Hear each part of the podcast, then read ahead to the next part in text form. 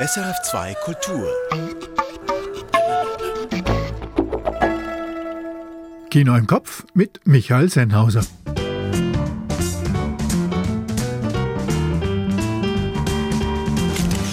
Brigitte Hering stellt uns François Ozons Fassbinder Hommage Remake Peter von Kant vor. George Wirsch erinnert anlässlich der Wiederaufführung von James Camerons Avatar an die Wirkung, die der Film vor 13 Jahren hatte. Und ich versuche eine kleine Anfangsübersicht zum Auftakt des 18. Zurich Film Festivals. Dazu Kurztipps und eine frisch ausgelegte Tonspur, wie gewohnt. Hier also jene fünf aktuellen Filme im Kino, mit denen Sie sicher nicht falsch liegen. Jill von Stephen Michael Hayes. Hippie-Albträumer. Ein Chronogeschichte des Aussteigerfamiliendrama als Spiegel unserer Zeit. Gedreht im Schweizer Jura, angesiedelt in den Wäldern Montanas. Erstaunlich stark.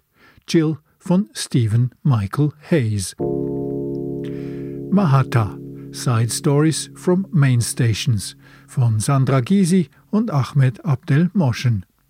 Das Getriebe der Hauptbahnhöfe von Kairo und Zürich rhythmisch aufbereitet zu einer betörenden Leinwandsymphonie. Mahata Side Stories from Main Stations von Sandra Gysi und Ahmed Abdel Moschen. Nos Utopie communautaire Die Kunst des Zusammenlebens von Pierre-Yves Bourgeot. Wie realisieren die 68er ihre einstigen Gemeinschaftsentwürfe im Alter? Der Dokumentarfilm macht Mut, weil er Menschen zeigt, die ihre Ideale behalten haben, ohne ideologisch zu verhärten. Nos Utopies communautaires, die Kunst des Zusammenlebens von Pierre-Yves Bourgeot. Tri Winter von Michael Koch. Nicht der erste Schweizer Spielfilm mit einem Urner Bergdorf als Kulisse, aber der hier nutzt die steile Landschaft geschickt, um eine tragische Liebe ins Sagenhafte zu überführen. Tri Winter von Michael Koch. The Hill Where Lionesses Roar von Laila Bashrami. Aus Perspektivenlosigkeit im Balkan wird kriminelle Energie. Doch statt Bonnie und Clyde gibt es in diesem Spielfilm Bonnie, Bonnie und Bonnie. Ein junges Frauentrio fährt im Kosovo die Krallen aus. The Hill Where Lionesses Roar von Laila Bashrami.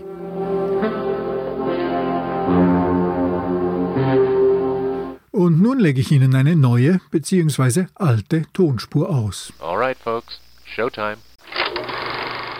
Aus welchem Film stammt der folgende Dialog? Wir wollten glücklich sein zusammen. Verstehst du das? Zusammen. Da ist kein Muster, das bewährt wäre, das ich kennen würde. Was ist denn nur geschehen, das zu Ekel führte? Wo so viel Klarheit war, so viel Verständnis. Zum Beispiel. Erfolg, den ich gehabt habe. Und den Frank erhoffte, den er brauchte eigentlich. So fing es an. So einfach, ja. Ja? Verzeih, Erfolg ist doch kein Grund, um Männer und ihre Eitelkeit. Ach, Sidonie, er hat mich hätscheln wollen versorgen. Oh ja, er hat mich ernst genommen. Gewiss, er hat meine Meinung gelten lassen. Trotzdem. Er wollte mich ernähren. Auf diesem Umweg stellt sich Unterdrückung ganz von selber ein. Dass Inhalt und Diktion ein wenig theatralisch daherkommen, hat natürlich einen Grund. Und wenn Sie es nicht erkannt haben, wird der sprichwörtliche Groschen wohl in den nächsten Minuten fallen. Und falls nicht, Auflösung wie immer am Ende. Aus Petra wird Peter. Genau 50 Jahre nachdem der deutsche Filmemacher Rainer Werner Fassbinder sein eigenes Theaterstück Die bitteren Tränen der Petra von Kant verfilmte, hat der französische Regisseur François Ozon eine französische Version davon gedreht. Peter von Kant heißt sie, und sie ist eine französische Liebeserklärung an das deutsche Kino Fassbinders. Brigitte Hering. Ein rot eingefärbtes Bild steht am Anfang des Films Peter von Kant. Es sind die Augen Fassbinders hinter seiner großen Brille, die uns anschauen. Der französische Regisseur François Ozon macht damit klar, Sein Film ist nicht einfach nur die Adaption des Fassbinder Theaterstücks und gleichnamigen Films Die bitteren Tränen der Petra von Kant. Er ist eine glühende Hommage an den deutschen Film- und Theatermann Fassbinder, den Ozon verehrt, daraus macht er keinen Hehl. Im Zentrum von Fassbinders Film steht eine erfolgreiche Modedesignerin, die einerseits ihre schüchterne Assistentin schikaniert und misshandelt, sich andererseits in ein Model verliebt. Diese Liebe zerbricht am Erfolg, an Eitelkeiten. Ozon wechselt nun die Geschlechter. Aus Petra wird Peter, aus Assistentin Irm wird Assistent Karl, aus der geliebten Karin wird der geliebte Amir. Und die Welt des schönen Scheins ist bei Ozon nicht die Mode, sondern die Filmwelt. Sein Peter von Kant ist Regisseur, der aus seinem jungen Liebhaber einen Star macht und danach von diesem verlassen wird. Wir sind im Jahr 1972 in Köln. Denis Menochet spielt Peter von Kant und in der Rolle steckt auch Fassbinder selbst, dem Menochet recht ähnlich sieht. Er ist eine Wucht in dieser Rolle, beherrscht das Setting, die Bühne und Leinwand mit seinem Spiel und überfährt fast die ebenfalls großartige Isabel Adjani als seine alte Muse Sidonie, die er hier in einem Wutanfall anschreit und beleidigt. Ça suffit, putain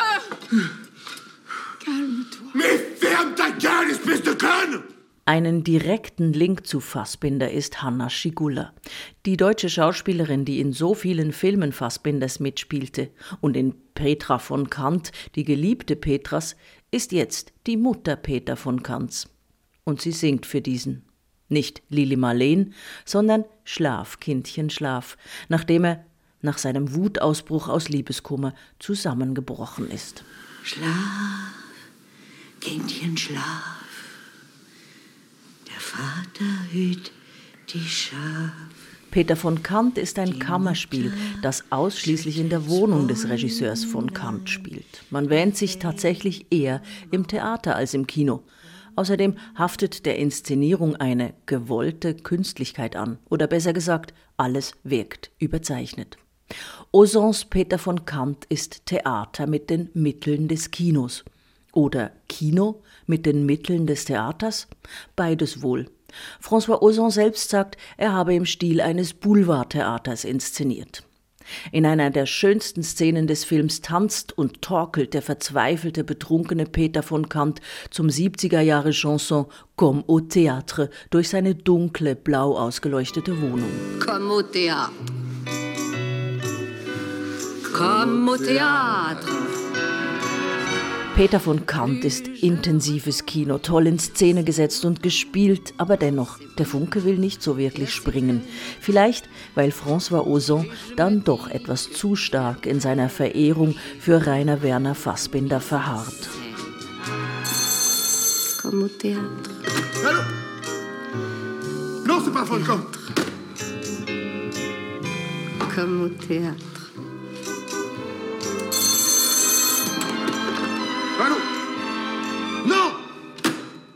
Brigitte Hering.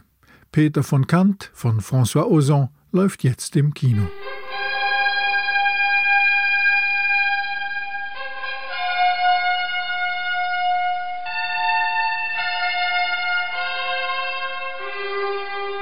Angekündigt war damals eine Revolution der Filmkunst. Vor 13 Jahren kam der Fantasy-Film Avatar in die Kinos.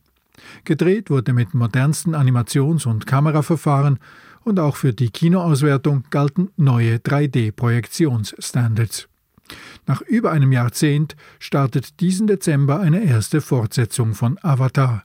Und aus diesem Grund läuft ab dieser Woche auch der erste Teil noch einmal im Kino. George Wirsch resümiert, wo die Saga zurzeit steckt. You have a strong heart, no fear. Abtauchen in ein bläulich-grünliches Fantasieuniversum mit Humanoiden, die über Felsen springen und mit fliegenden Riesenechsen. Das versprach einst der Avatar-Kino-Trailer. Ein immersives Erlebnis, würde man dem heute sagen. James Cameron, der Regisseur und sein Effektteam, die waren im Jahr 2009 angetreten, um Kassenrekorde zu brechen.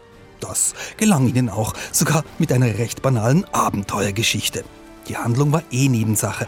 Avatar revolutionierte die sensorische Erfahrung im Kino mit einem Mix aus Realfilm und Computertrick, mit hochaufgelöster Stereoskopie in 3D, mit allen Mitteln der digitalen Welterschaffung.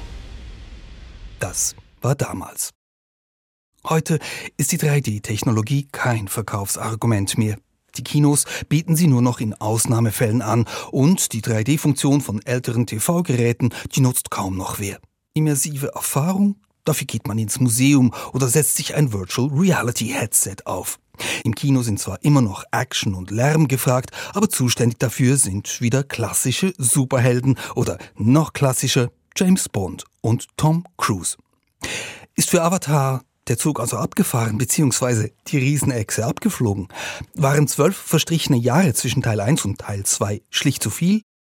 Nein, ganz so einfach ist es nicht. Es sollen ja auch noch Avatar 3, 4 und 5 folgen, verteilt auf die Jahre 2024, 26 und 28. Ja, da wird schon vorausgedacht.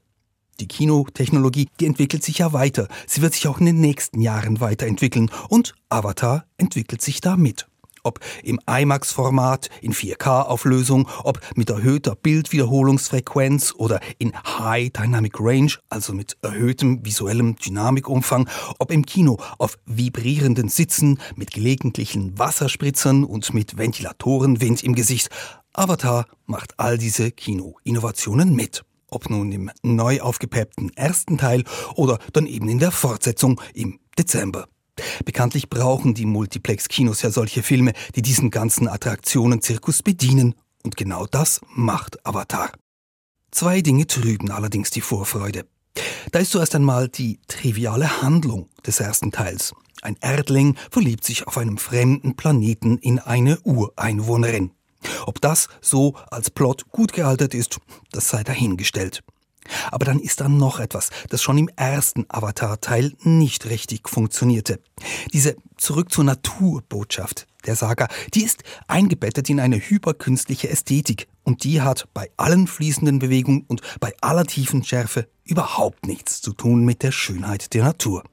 Ob mit oder ohne 3D, Avatar bleibt ein bläulich-grünliches Gemisch, das vom Grafikaspekt her viel mehr an ein kitschiges Poster in der Zahnarztpraxis erinnert, als an etwas, in das man wirklich eintauchen möchte. George Wirsch zum Animationsblockbuster Avatar und seinen Fortsetzungen. Der erste Teil von Avatar läuft zurzeit als Wiederaufnahme im Kino. Und am Donnerstag war Avatar auch in einem Special Screening im Rahmen des 18. Zürich Filmfestivals zu sehen, das an dem Tag begonnen hat.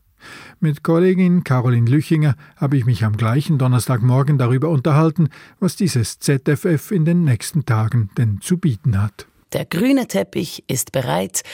Heute startet das Zurich Film Festival. Traditionellerweise eben nicht mit einem roten Teppich, sondern mit einem grünen. Sowieso dürfte die diesjährige Ausgabe auf ein ziemliches Echo stoßen, wenn man die mediale Berichterstattung im Vorfeld als Gradmesser nimmt.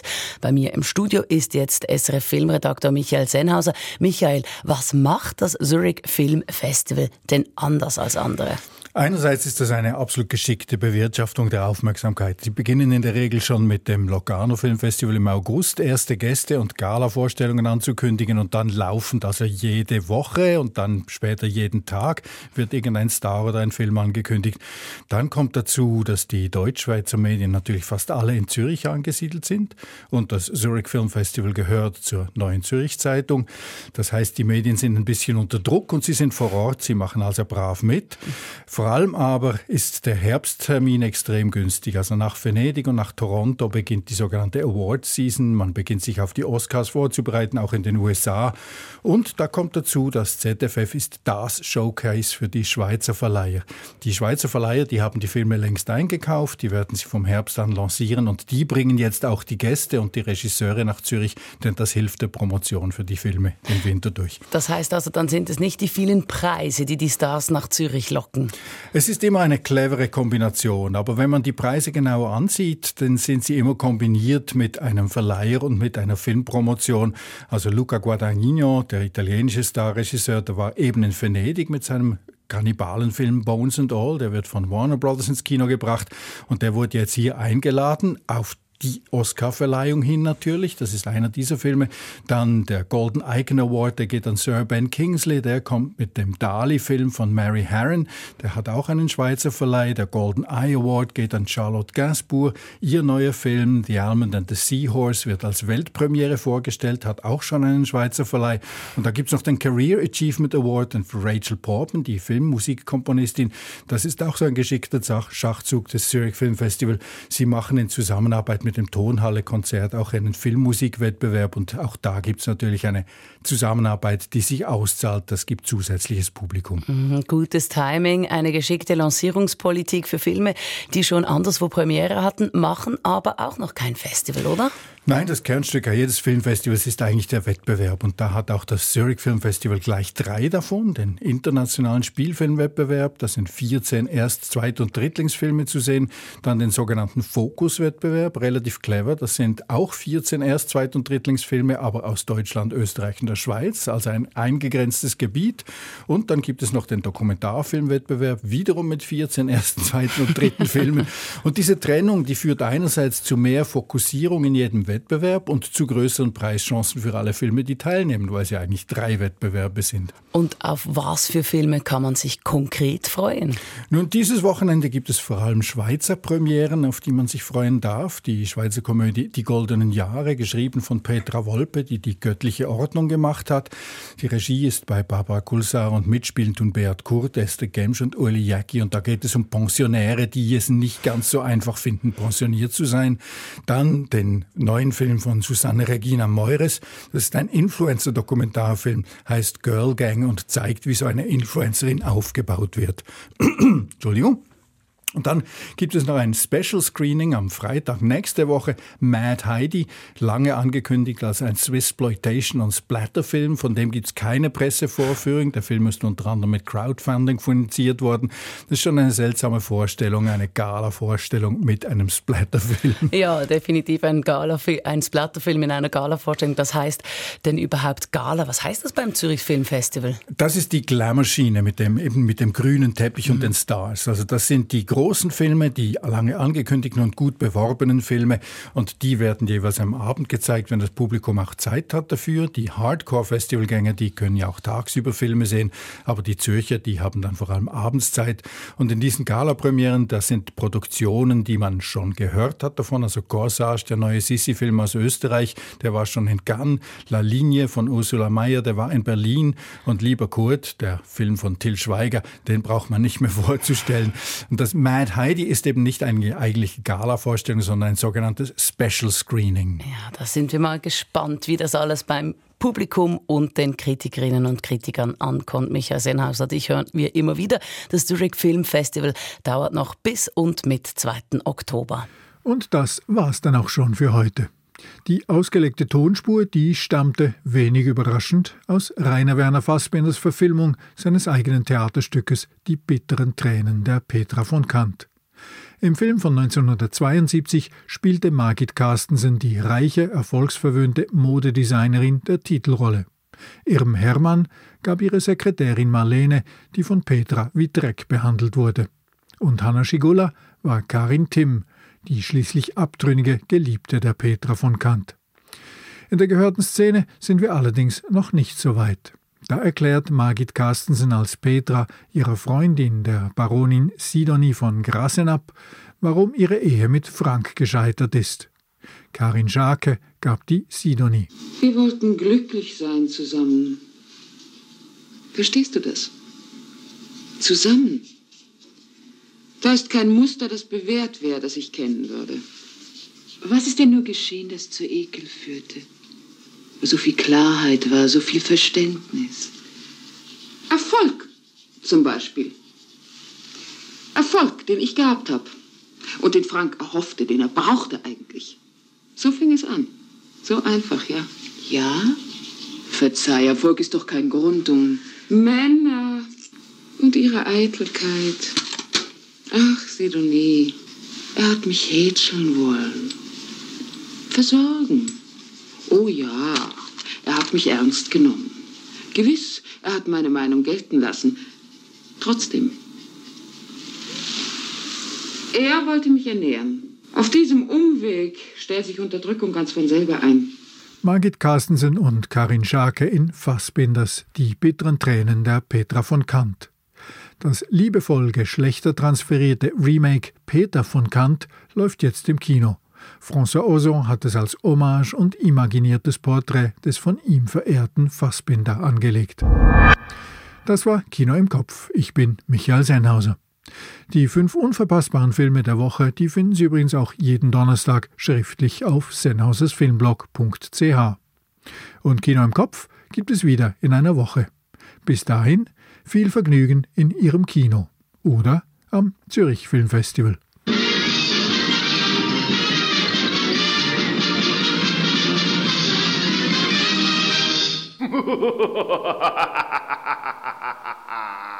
Erfahren Sie mehr über unsere Sendungen auf unserer Homepage srf.ch.